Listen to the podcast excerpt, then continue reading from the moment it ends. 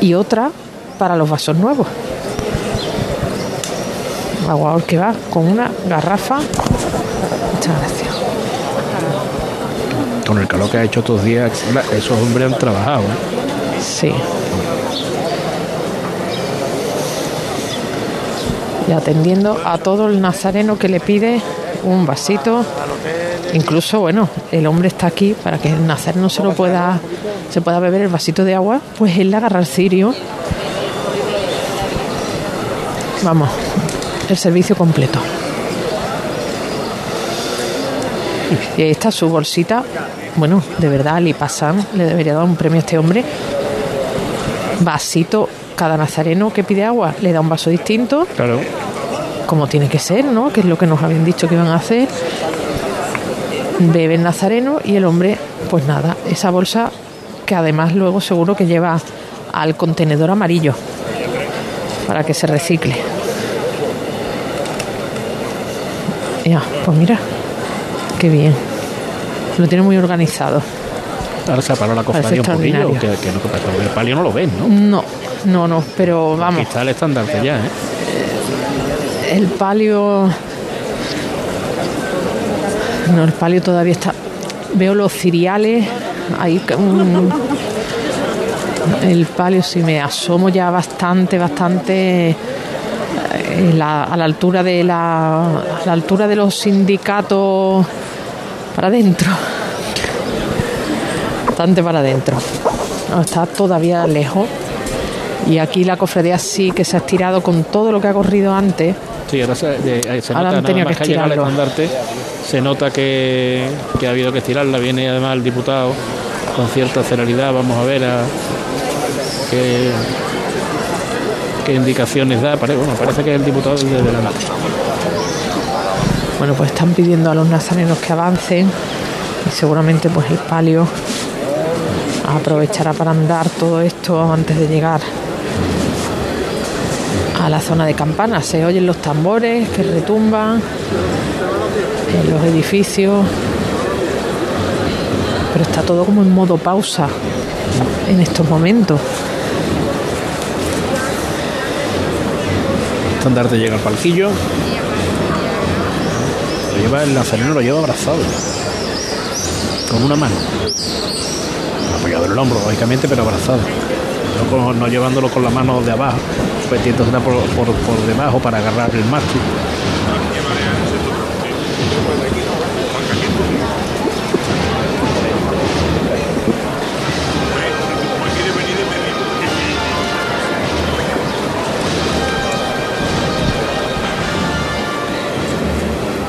el protagonismo que está teniendo la música, pero todavía está lejito, ¿eh? Ahora sí lo vemos aparecer el palio en la esquina del hotel, aquí en la plaza del Duque. Y yo espero que ese aguador tenga un relevo o algo que le ayude a vaciar las bolsas que Se lleva. está ¿eh? abriendo mucho la cofradía. Mucho, mucho. Ahí Bueno, aquí en la parte más próxima al palio hay, hay nazareno, ¿eh? No, aquí bueno, ahora mismo la- cinco parejas desde la mitad de la campana a, a la esquina donde giran después del duque. Cinco parejas. Después sí, después el tramo de delante está, está completamente eh, apiñado. Pero después ya el último se está abriendo. pues le piden a los nazarenos que están ahora mismo parados mirando hacia el palio que avancen, que avancen. Venga, venga, Aquí están aguantándolo. energía. Pero igual que se ven aquí muy separados, pues cerca del palio, ya os podéis imaginar.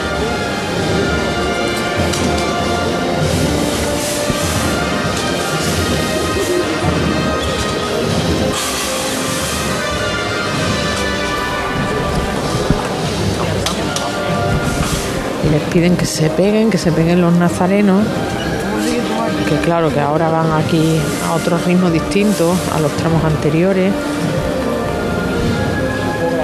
El último tramo que tiene una parte con cirios, con el canto morado y otros cirios morados enteros. Sí, esos son las cinco últimas parejas. Sí. Que son hermanos con la G, hermanos gitanos. Independiente, aquí en las listas está la lista y después está la lista de los eh, G, que puede tener 20 años de antigüedad, pero eres más antiguo por estar más bajo en los G, por pertenecer a la raza gitana. ¿eh? Yo tengo amigos que hace muchísimos años eran niños y le correspondía Sirio G. Creo que son cinco, cinco parejas solamente.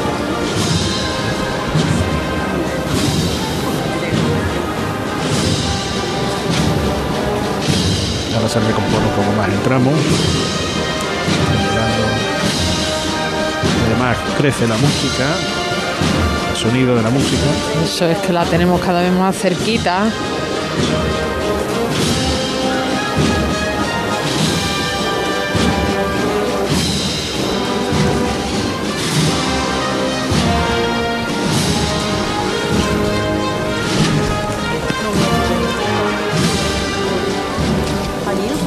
María Santísima de las Angustias, que viene preciosa, con la candelería completamente encendida. Un poquito a la derecha adelante.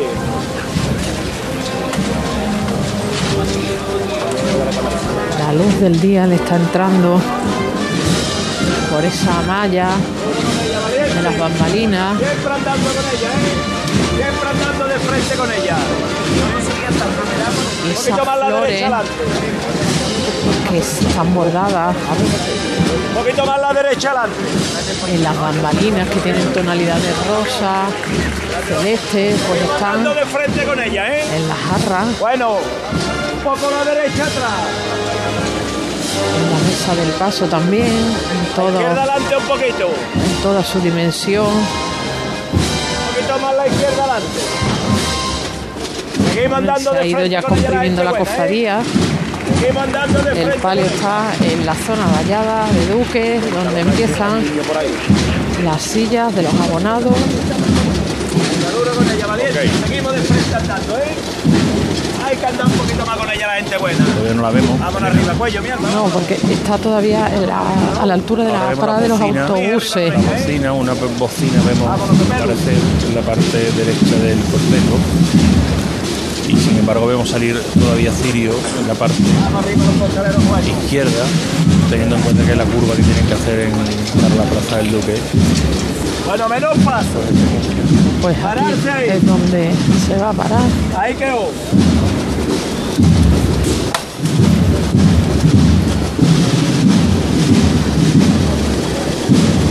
Curiosísimas las flores, como comentaban los compañeros la salida, que hay hasta flores de manzanilla, rosas de color rosa muy claro, algunas rosas de un color morado pálido,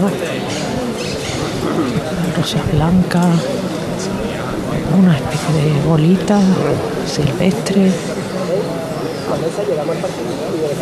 Ahí vienen los ciriales, los ciriales ya, que se enfrentan vale, cada vez que paran los pasos. Además que se han separado, van a dejarle espacio al paso para andar y de nuevo la llamada. Cuando salimos de aquí, cuando empezamos a ver las caras de los que se han levantado por la mañana y los que estamos ¡Oscar! Nos vamos hasta el parquillo, mi arma. Todos por igual, valiente. Fuerte. ¡Este! José Miguel Gallardo está resarciendo hoy, no sé.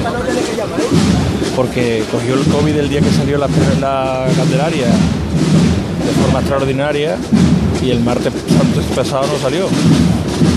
Está el hombre aquí Resarciendo. dándolo todo.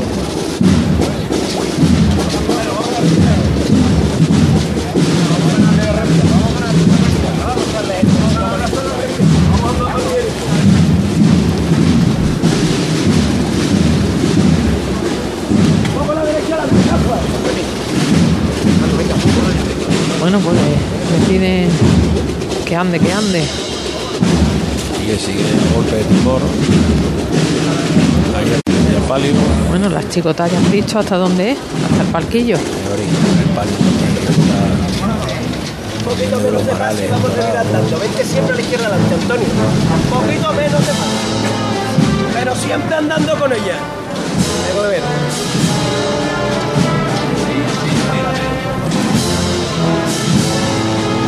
El parquillo.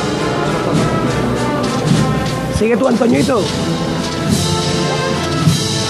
siempre un poquito de frente, los contrarios fuera de los Rapidito la vuelta, ¿eh? Sí, sí.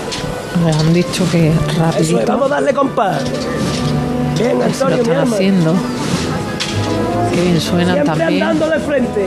Estas Se, bellotas, se han ¿eh? colocado en la, en la Un poquito más, Antonio, hijo. acceso a, de O'Donnell, un grupito de personas. Bueno, bueno. Para que se la dejaría ver pasar. Pasar el palio. Otro poquito, Antonio.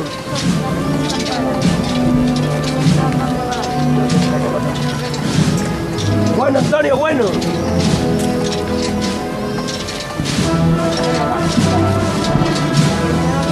No tira de allí, Rafa, hijo. Poco la izquierda adelante. Bueno, bueno.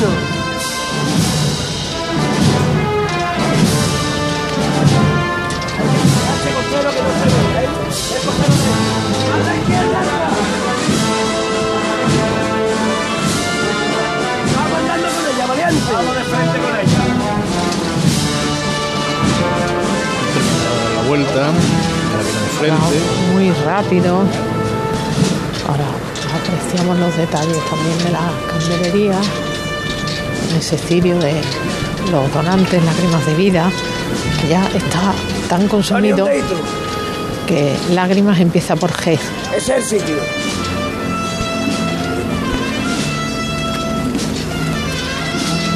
Tenemos que abrir el compás y avanzar una mijita más, mi arma. Venga, Con el compás mismo, ¿eh? un poquito más.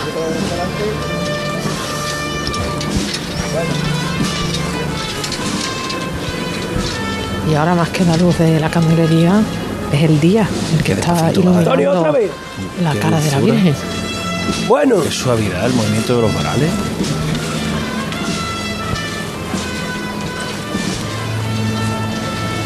vamos arriba con ella, valiente.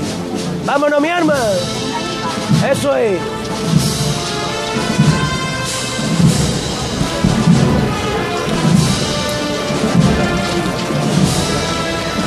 Juan Mari también con él. barrio Rafa, una mijita tu hijo. Un poquito más, Flores. Otra vez, Rafa.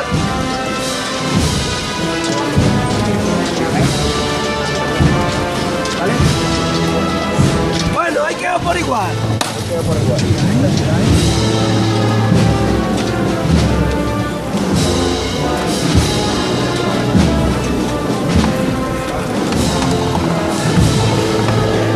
Paso se desliza, ¿eh? Está con los cuatro zancos en el suelo y se está moviendo. Le están apretando un varal, Elena, el derecho de aquí, de este lado. mira. Y el basamento, el basamento, bueno, le dan un toquecito. Y, y se afanan también a encender los candelabros de guardabrisas. Se apaga uno de los codales. Y la llama que va a ser ya.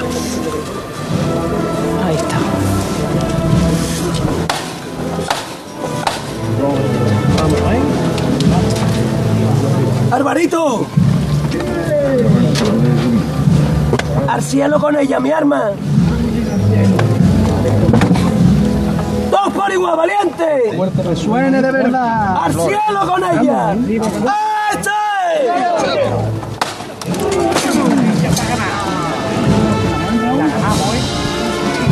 ¡Venga de frente!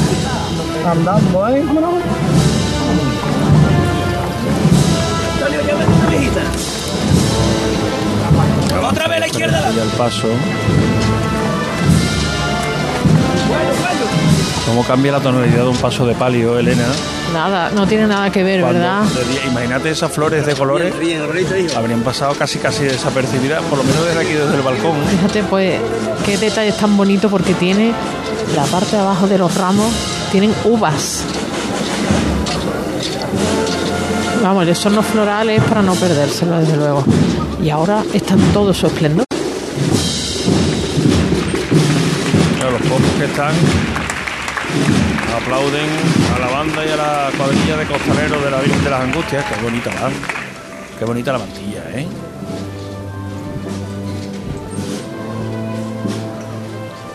No sé si te has fijado en, eso, en esos cirios, los últimos que van como rodeados de, de flores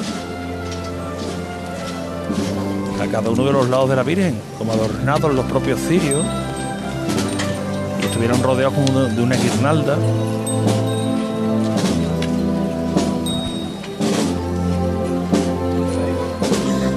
Ahora vemos ese azul intenso, ese azul pavo de manto de la Virgen de la Angustia. Compás. Madrugada angustias. ¿no? Madrugada de angustias está sonando. Fíjate que suave el movimiento, fíjate los cordones que caen por la trasera del paso casi casi ni se mueven. Los flecos son los que los, los bolones, Los esos bolones. flecos que van rematando. Las bambalinas son el movimiento que se nota en este palio de la Virgen de las Angustias. Que entra ya en este día de Viernes Santo. Una madruga que ahora ya se transforma en la mañana, que se va a vivir también de forma muy distinta.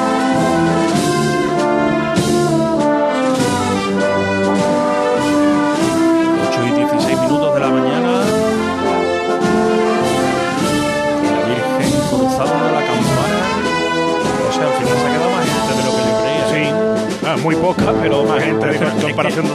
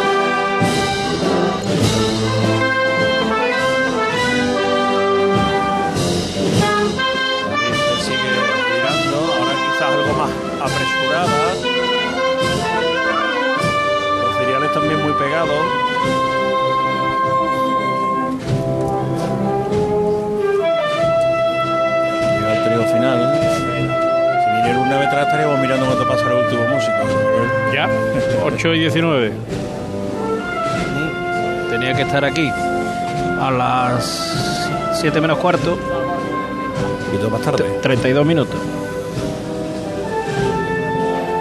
Terminando de dar la vuelta. Qué bien se le ve la mantilla ahora, ¿eh? Muy bonita, además es grande. ¿eh? Sí.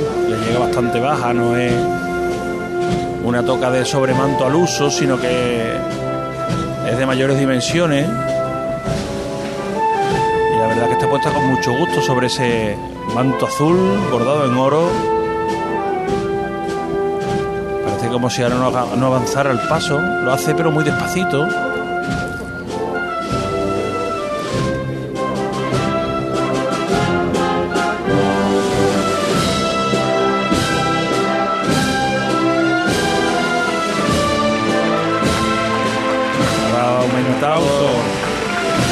El compás y todos los que están aquí, son muchos, insistimos, la agradecen lo valoran. Ciriales ya el Sierpes, sin poder avanzar tampoco mucho, vamos. La Virgen viene su compás, ganando metro este último paso de las hermandades que hacen estación en la madrugada. Y ahora mismo que ya tiene solamente tiene las tres cofradías de capa, una de ellas incluso en carrera oficial, que es esta que estamos viendo los de los gitanos, la hermandad de la Esperanza la hermandad de la Macarena, ya van de regreso de una vez salida de la catedral. Anda.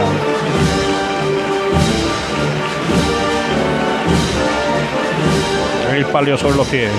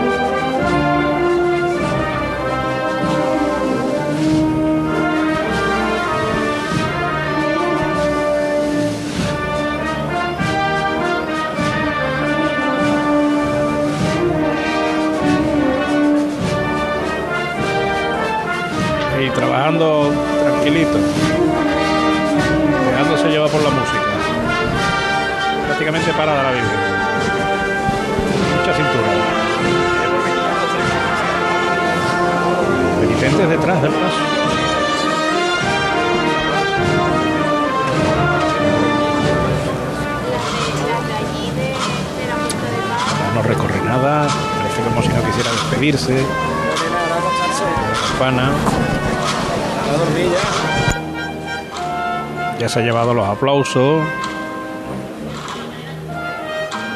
Y parece que quiere seguir respondiendo a esos aplausos, quedándose un poquito más.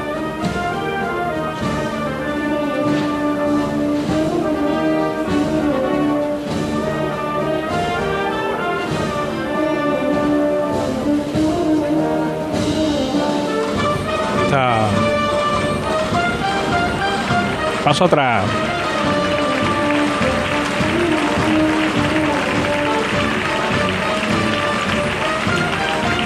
Nuevo de frente poco a poco.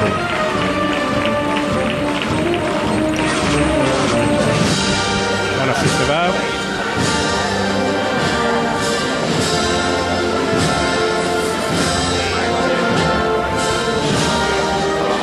Mira, y el ruido ese que habéis escuchado es el velcro que cubre la- las vallas aquí en la zona de campana, porque ya los operarios que se encargan de recogerla pues están esperando a que les digan que pueden empezar, pero ya uno ha empezado por dos sitios. Ese operario que va detrás de la banda que lleva. Sí, es como si fueran unos extintores, como una especie de extintores bastante grandes. Bueno, y ya Se ha abierto ya la, cam- la campana. se ha abierto la campana y todavía están aquí está- en el palquillo y- y rellenando la hoja de control. Un nazareno del gran poder.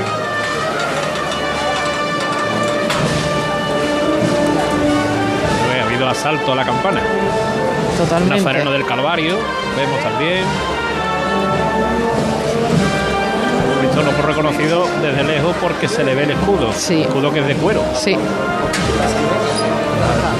La única hermandad que lleva un escudo de cuero, color marrón además. Troquelado en las tres cruces en el Monte Calvario. Bueno, vamos yendo, ¿no, Javier? Sí, hoy 23. Con estos sonidos tan bonitos de nazareno y gitano, con la música dedicada a la hermandad, a la hermandad de los gitanos, que está cerrando los desfiles profesionales. En una noche vamos a hacer un balance rápido, empezamos por Elena para que se suba para arriba y deje los equipos. No sé, ¿qué destacarías de la noche, Elena? Dos detalles, tres Hombre, detalles.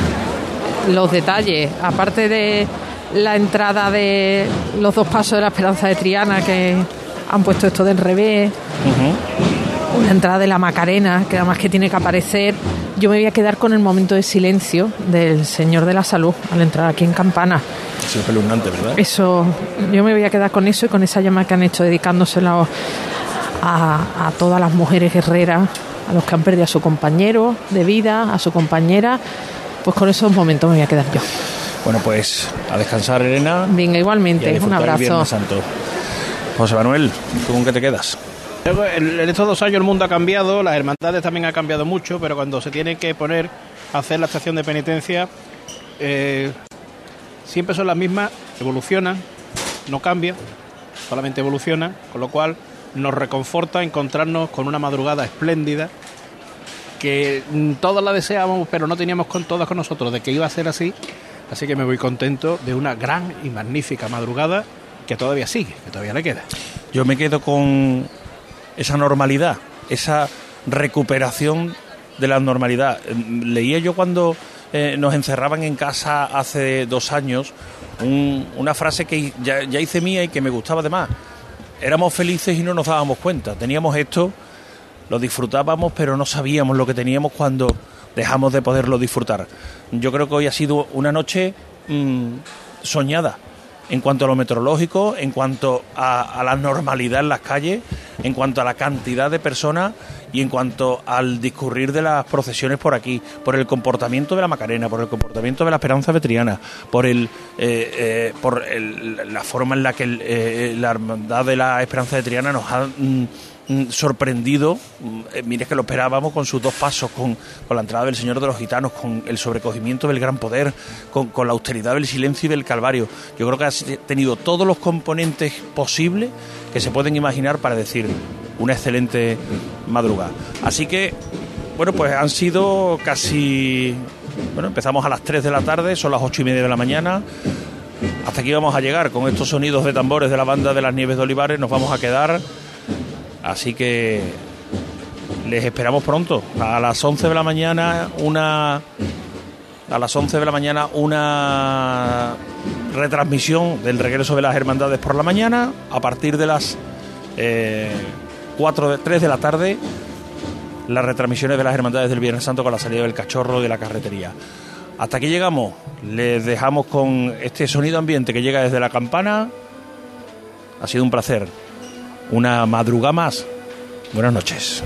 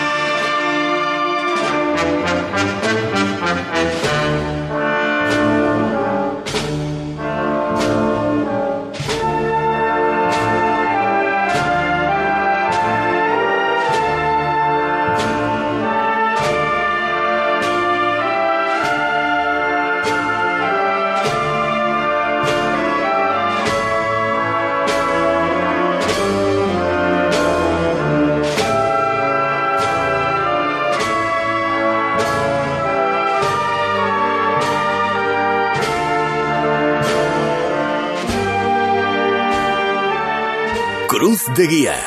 Pasión por Sevilla. Radio Sevilla. Cadena Ser. La fuerza de la voz.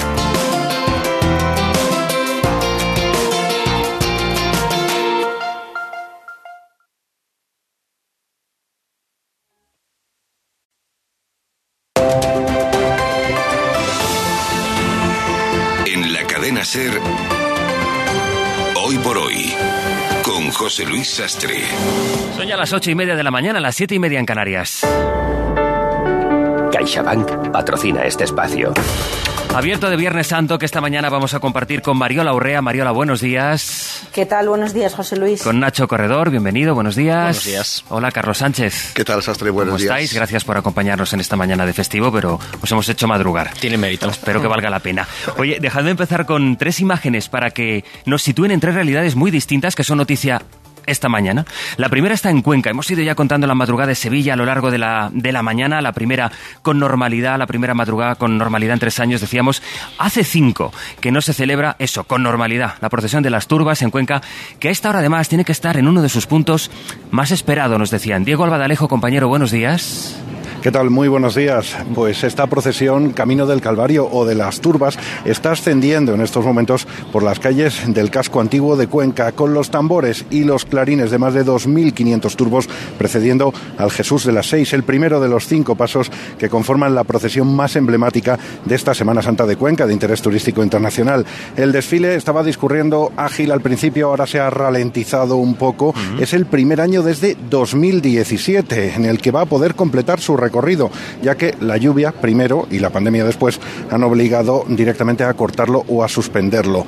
El fragor de las turbas contrasta con el silencio absoluto con que se recibe a la Virgen de la Soledad, que cierra el desfile, que más o menos en media hora, quizá un poco más, está previsto que llegue a la Plaza Mayor, donde hará un descanso para luego iniciar el descenso. En ese descenso también se vive otro de los momentos mágicos de esta procesión, el canto del miserere a las imágenes. La de las turbas es la primera de las tres procesiones que este Viernes Santo se suceden consecutivas en la ciudad en una madrugada muy especial para todos los conquenses. Diego, gracias. Un saludo. Hasta luego. La segunda imagen. Bueno, la segunda imagen, Sampe, es casi una pregunta. Hola de nuevo. Hola, Sastre. ¿Cómo es posible que ayer en el Camp Nou hubiera 30.000 aficionados, que además vestían de blanco, del Eintracht alemán.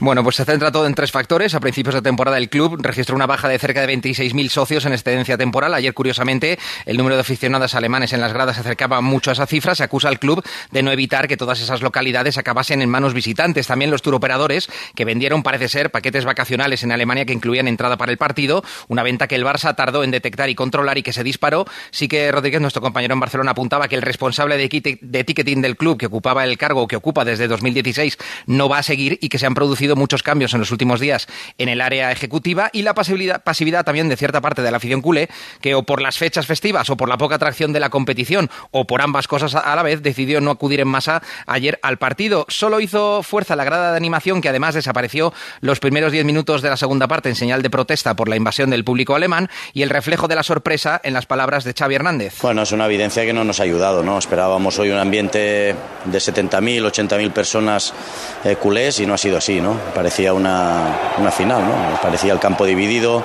mucha, mucha gente alemana, pues no sé, yo creo que el club está chequeando ahora qué ha pasado, pero ha sido un error de, de cálculo nuestro, sí. Desde, claro. desde, luego parecía más la final de la Europa League que otra cosa, Hmm. con ese reparto de entradas, y el presidente de la Porta también ha declarado a la televisión del club que sintió vergüenza y que se están buscando responsables para depurar errores. Final de la Europa League a la que el Barça, pues ya sabemos que no va a llegar. No va a llegar. Que no digo que no sea noticia, desde luego lo es, ¿eh? La eliminación del Barça, pero es muy, muy llamativo Sí. la imagen que se vio ayer por primera vez. Yo creo que nunca había pasado una cosa No, así. nunca ha pasado porque además si, si, por ejemplo 20.000 o 30.000 culés Mm. quieren ir al Bernabéu o quieren ir a Anfield o quieren ir al Allianz Arena, pueden, no pueden. no pueden. Imaginad porque el, el club local no les va a dejar. Claro, pero el Camp Nou se ve que sí se, Se puede. ve que sí. Gracias, Ampe. Chao. La tercera realidad, para empezar el abierto, es la de Twitter. Lo decíamos a las 8, con la intención del hombre más rico del mundo, Elon Musk, de comprar la red social, comprar Twitter por 40.000 millones de dólares, porque tiene muchísimo dinero, creo que son 280.000 millones de dólares, pues gastarse un poco de una tacada para comprar nada menos que Twitter. Nieves Gocochea, buenos días, Nieves. ¿Qué tal? Buenos días. Vamos a explicar primero quién es Elon Musk. Bueno, es un adelantado a su tiempo, José Luis, un empresario capitalista caprichoso, un provocador, bueno, quizás se lo sea toda la vez, ¿no? Hmm. De pequeño devoraba libros de ciencia ficción y logró su primer beneficio con un videojuego que él mismo diseñó a los 12 años. Bueno, como sabéis, es dueño de las empresas Tesla o la empresa espacial SpaceX SpaceX. Bueno, su objetivo inmediato ahora es mandar seres humanos a Marte en 2029 con un cohete de gran tamaño, el Starship, para crear comunidades estables de personas en el planeta rojo. ¿Por qué? Porque él dice que debemos repartirnos por los planetas habitables para preservar la especie humana en caso de que la Tierra sufra fenómenos extraños. Dice que si el futuro incluye, no incluye estar ahí fuera entre las estrellas y ser una especie, bueno, pues de, una especie más mm. eh, multiplanetaria, pues dice que le parecería realmente deprimente. Duerme seis horas, José Luis, apenas desayuna, le gustan mucho las duchas largas, eso sí, organiza su agenda en periodos de cinco minutos y su semana laboral puede ser de 100 horas. Pues oye, otros dormimos menos y no tenemos la misma cuenta corriente. Pues no. ¿Para qué quiere Musk Twitter, Nieves? Bueno, es difícil aventurar si es puro negocio, si se quiere divertir o quiere dominar un medio de comunicación. De hecho, él comunica casi todo por esta red, como sabemos, mm. y no le hacen falta jefes de prensa. Ha justificado su oferta en que la compañía quiere más libertad de expresión y que un cambio de estrategia tiene que ser porque si no, no va a avanzar.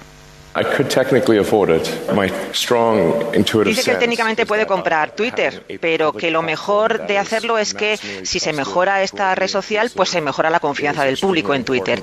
Y te puedes imaginar también las ironías, las bromas, los memes. Ayer en Twitter, un usuario, por ejemplo, simbolizaba cómo entraría Elon Musk como dueño de Twitter allí en la redacción. I'm back and you're fired. Estáis todos despedidos, le decía a los trabajadores. Bueno, incluso los Simpson se mofaban de lo que ya no puede comprar Elon Musk. Bueno, tendrá todo el dinero del mundo, pero hay algo que nunca podrá comprar, Marge. ¿El qué? Un dinosaurio. Eso ya yo creo que no va a poder ser, José Luis.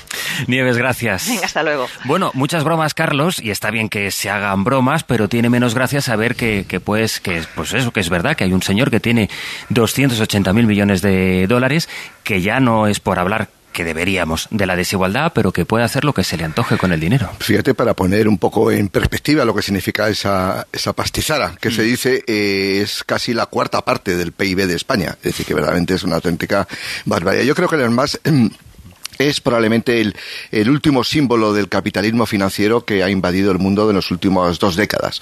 Es decir, no se explica eh, la fortuna de los más porque tenga industrias eh, competitivas y, beneficiosas. De hecho, Tesla ha dado pérdidas tras pérdida durante muchísimos años. Ahora últimamente está ganando dinero, pero es un saco de, de, pérdidas eh, desde el punto de vista de la cuenta de resultados. El éxito de los Mac es el éxito de los mercados financieros norteamericanos que han subido de manera exponencial y ya hay como un puñado de empresas. Creo como media docena de empresas en Nueva York que valen más de un billón de dólares, es decir, casi el PIB de España. Nacho. No, más que es eh, más rico que, el PIB de 150 países de, de, todo el mundo, ¿no?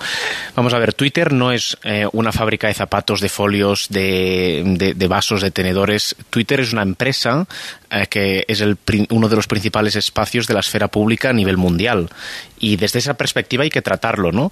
hemos visto hace cuestión de horas, como ejemplo, cómo el gobierno de Ucrania usa Twitter para reírse de Rusia y del hundimiento de un barco. Hmm. Vimos hace unos meses cómo eh, Twitter fue el espacio en el que se organizó un intento em, de, pues, de, en fin, de golpe de Estado eh, para parar la investidura del presidente Joe Biden es algo más que una empresa estándar, ¿no?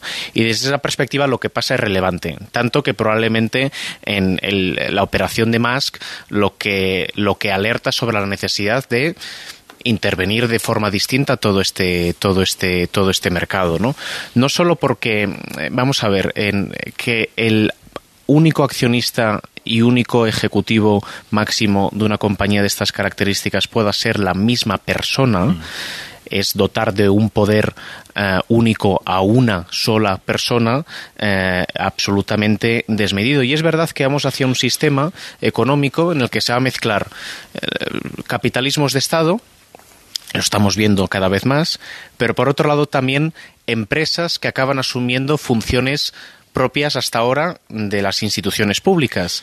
Y en esa contradicción habrá que generar un debate para que una sola persona no pueda controlar el principal espacio, la principal esfera del debate público. Y está la desigualdad. Leía Mariola esta madrugada un dato que si al 1% más rico del mundo le quitas el 99% de su riqueza, va a seguir siendo más rico que el 99% de la población que estamos en la Tierra. Bueno, este debate, por empezar por aquí, esa estrella que me lo propones, eh, creo que es uno de los grandes desafíos que tenemos eh, eh, para los próximos años, ¿no? O diría que para mañana. Lo que ocurre que para mañana no lo vamos a resolver. Digo lo de la desigualdad porque la diferencia entre el que más tiene y el que menos tiene, medida así la desigualdad, creo que es la quiebra más evidente por la que se deterioran, entre otros, los sistemas democráticos. Em, hace ya mucho tiempo en estos mismos micrófonos mm, planteaba eh, una pregunta, ¿no? ¿Cuánta desigualdad es eh, capaz o son capaces de aguantar los sistemas democráticos? Y yo creo que a esta pregunta todavía no le, no le hemos prestado la atención suficiente. Fíjate que la desigualdad mm, también está muy conectada con el deterioro de nuestros sistemas tributarios y con, eh, bueno, cómo hemos ido grabando determinadas cuestiones, como puede ser la fuerza de trabajo, y hemos dejado a un lado todo ese capitalismo financiero del que hablaba Carlos inicialmente. Eso ha generado unos desequilibrios en los sistemas tributarios que estamos pagando ahora y que esta reflexión sobre qué modelo de sistema tributario necesitamos para grabar aquello que nos interesa grabar y que es lo que luego afianza también los sistemas políticos, bueno, pues creo que, a esto tampoco le estamos eh, prestando suficiente atención. Y por poner, si me permitas, Sastre, también una pequeña broma, a mí de Musk lo que más me interesa es ese proyecto de enviar a, mucha gente a Marte y dejarlos allí, ¿no? Durante, parece que, que son colonias estables. A mí este proyecto sí que honestamente me parece muy interesante, incluso estaría dispuesta a poner dinero. A ver cómo acaba, porque con el tono que suele usar en Twitter, vaya usted a saber si de pronto la semana que viene se Y sobre todo si es antes o después de fumar que él ha eh, utilizado muchísimo Twitter. Está sancionado por la SEC, la CNMV de Estados Unidos, y pagó 20 millones de dólares. Y cada tweet que pone tiene que ser revisado por sus abogados, eh, porque tiene un control. Por claro, quería empezar por ahí porque efectivamente este asunto sugiere eh, muchos debates, mucho más allá de los caprichos que pueda tener un señor que tiene mucho dinero. Pues el tema de la regulación fiscal, la distribución, la desigualdad y también la libertad de expresión. Enseguida vamos, hemos hablado del gran capitalismo, luego vamos con, con los comisionistas.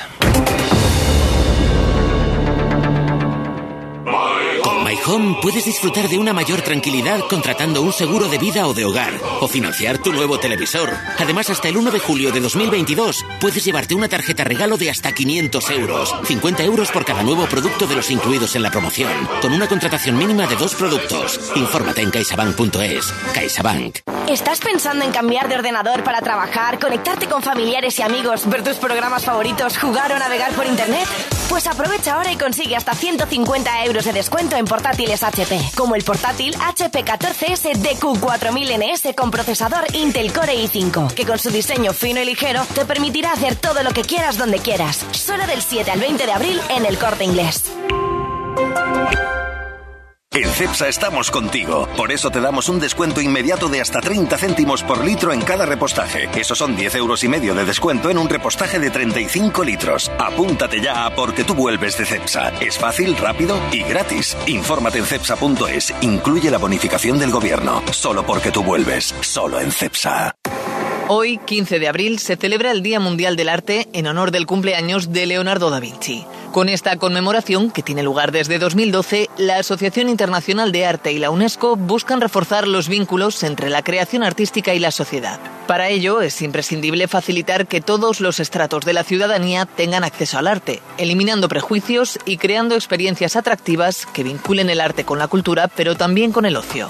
En este sentido, la tecnología es uno de los mejores aliados. Un ejemplo de ello son las exposiciones inmersivas, un formato muy novedoso que está cada vez más de moda porque permite crear experiencias que combinan artes plásticas con música y efectos visuales. Una de estas exposiciones inmersivas es la de Frida Kahlo, Vida y Obra, que ha llevado a cabo Acción a Cultura y que ya han visto más de 50.000 madrileños y turistas desde su inauguración en diciembre. De este tipo de exposiciones habla su comisaria, Deidre Guevara. Las nuevas tecnologías son una herramienta que ha transformado la experiencia estética y permiten una aproximación distinta al conocimiento sobre el artista y su obra. Hemos querido acercar al público algunas de las obras maestras de la pintora, como son sus famosos autorretratos y otras obras mucho menos conocidas, pero también contextualizar su figura y poner de relieve su resiliencia y fortaleza personal.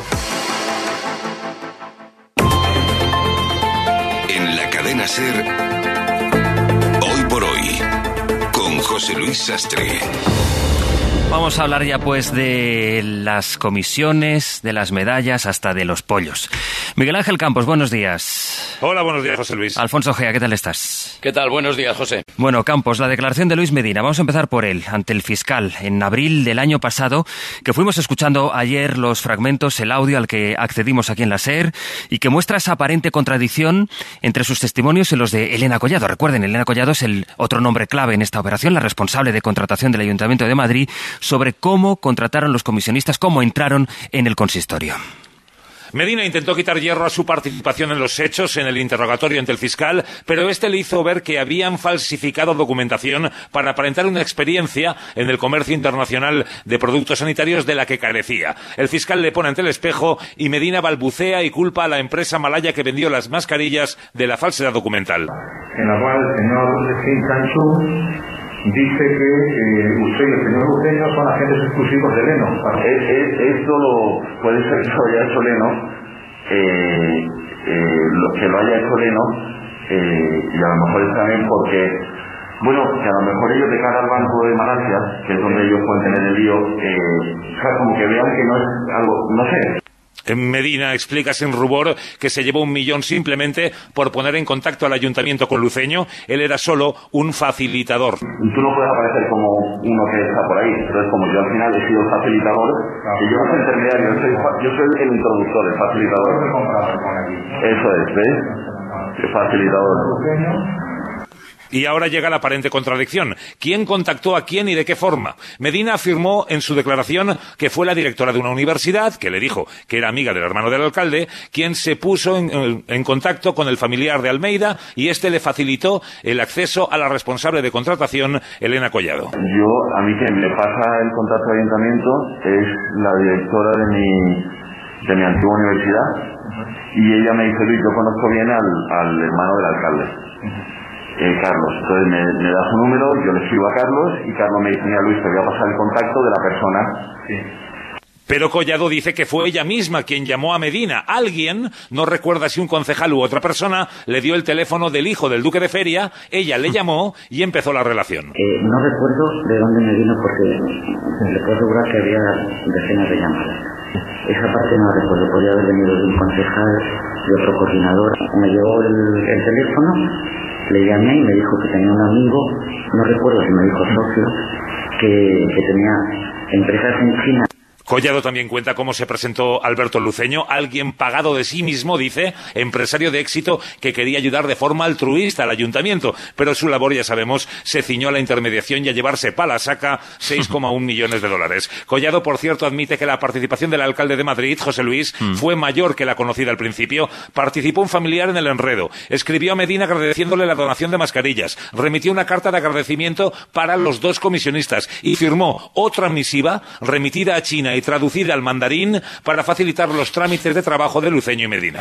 Llamada, carta en español y carta en chino. Pagado de sí mismo, se dijo de Luceño. Bueno, pues Luceño desde luego parece ajustarse a esa descripción, ojea por lo que declaró ante el fiscal.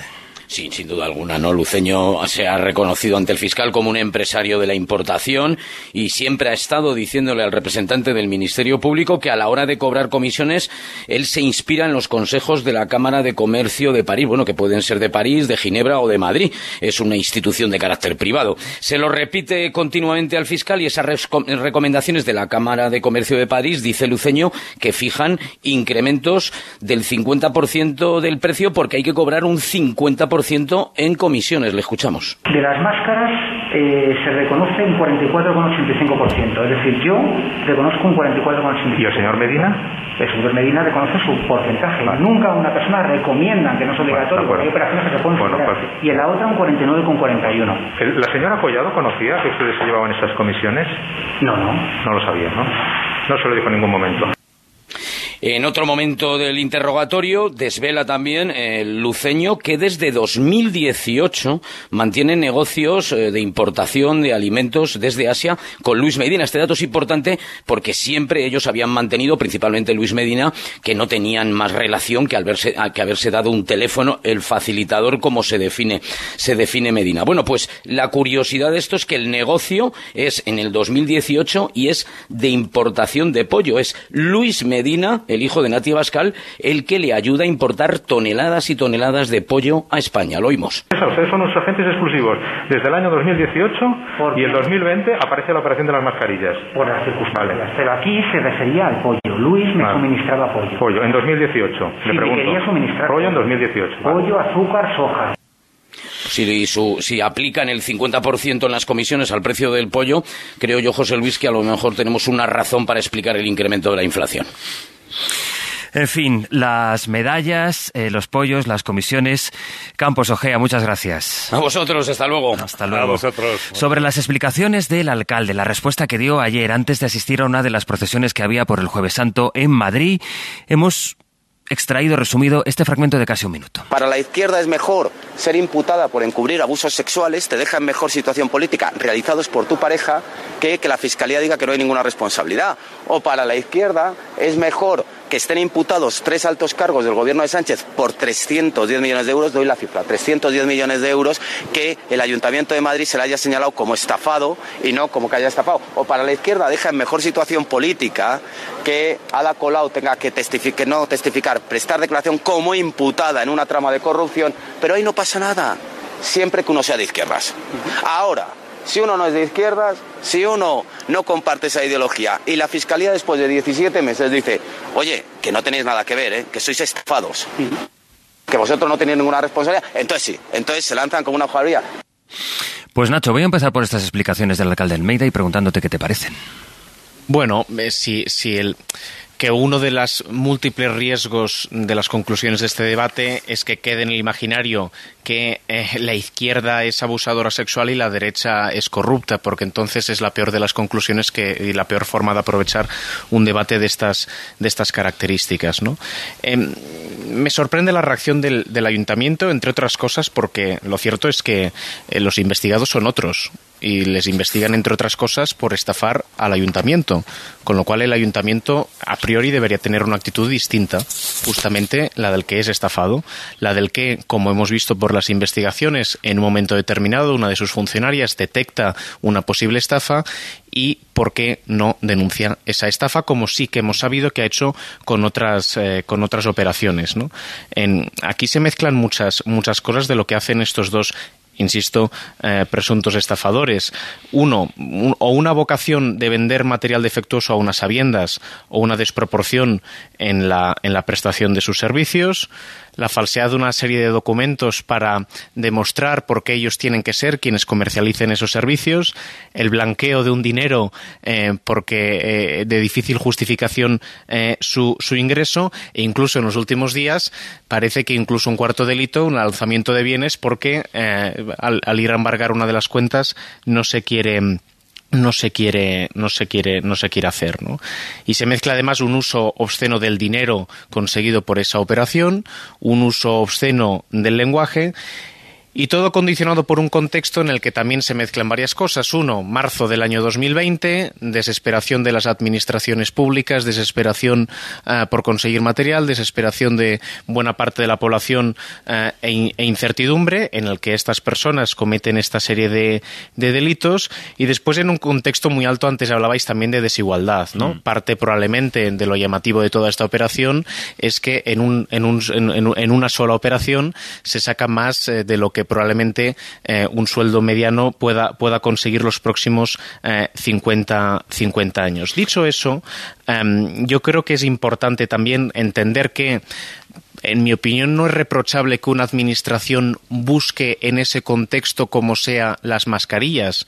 Lo reprochable, por un lado, es que hay alguien que lo quiera estafar y lo reprochable es que sabiendo tú que te están estafado, no lo denuncies en ese momento. Ese es el punto de ayer. Por eso le preguntaron al alcalde Mariola si pensaba dimitir, asumir algún tipo de responsabilidad política. Se indignó por la pregunta. Hombre, eh, a la vista de las explicaciones está claro que él considera que, no tiene ningún mm, motivo ni ninguna razón para asumir cierta responsabilidad política acerca precisamente de este punto en el que estamos y que, y que estabais comentando ahora. Ha habido una estafa clara al Ayuntamiento de Madrid, pero no entendiendo el Ayuntamiento aquí como la figura del alcalde. Mm. Aquí la estafa ha sido al pueblo de Madrid ha sido a todos los madrileños, ha sido el Ayuntamiento de Madrid en, su concepción de administración pública. Aquí ha habido un expolio de cuatro, de dos pillos, de dos parásitos sociales a lo que es la administración pública, a lo que es el erario público. El alcalde tiene una responsabilidad en el ayuntamiento y de ahí que tenga sentido preguntarle cómo es posible que haya ocurrido esto y habiendo ocurrido, por qué él, como alcalde, no ha tomado la decisión de plantear una defensa de las arcas públicas y del saqueo a las arcas públicas, que es lo que ha ocurrido. Máxime cuando el primo del alcalde, y no sé en qué medida el alcalde, porque sus explicaciones ni acaban de ser exactas ni acaban de ser muy creíbles, ha estado involucrado en este chanchullo. Y digo chanchullo porque, volviendo al contexto, claro que el contexto en el que se realizan estas compras era excepcional.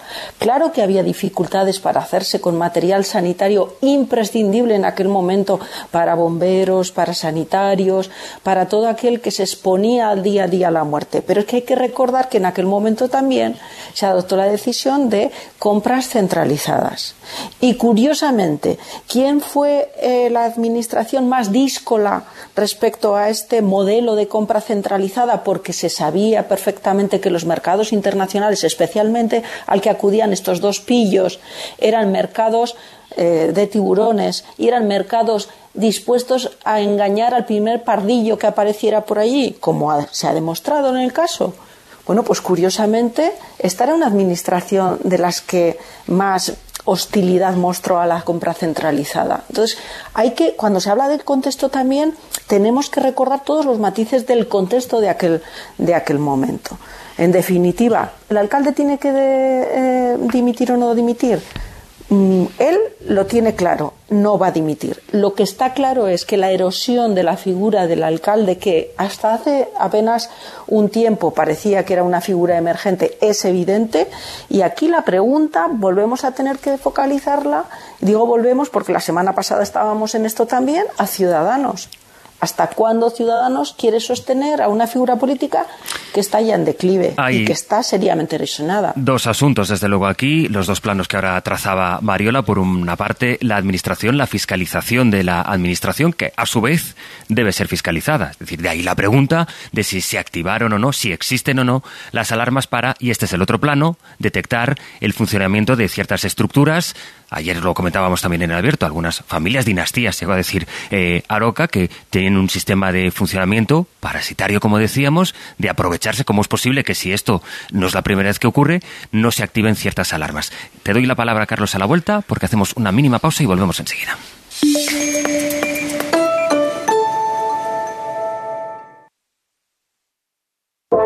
Cadena Ser, la fuerza de la voz.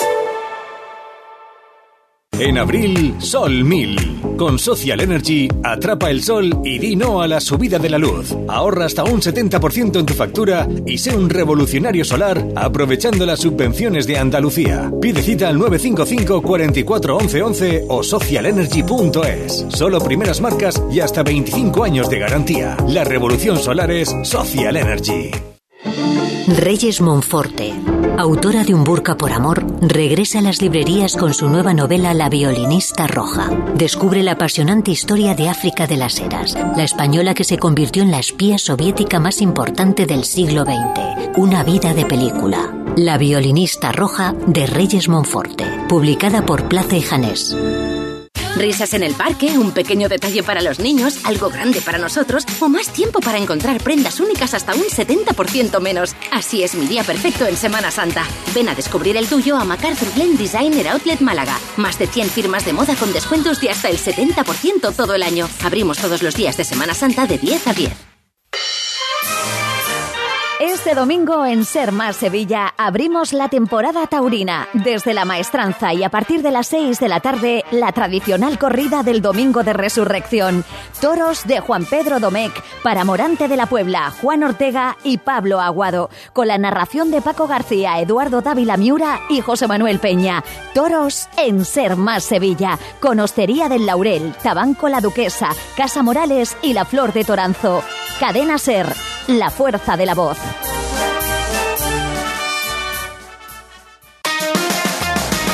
Cadena Ser.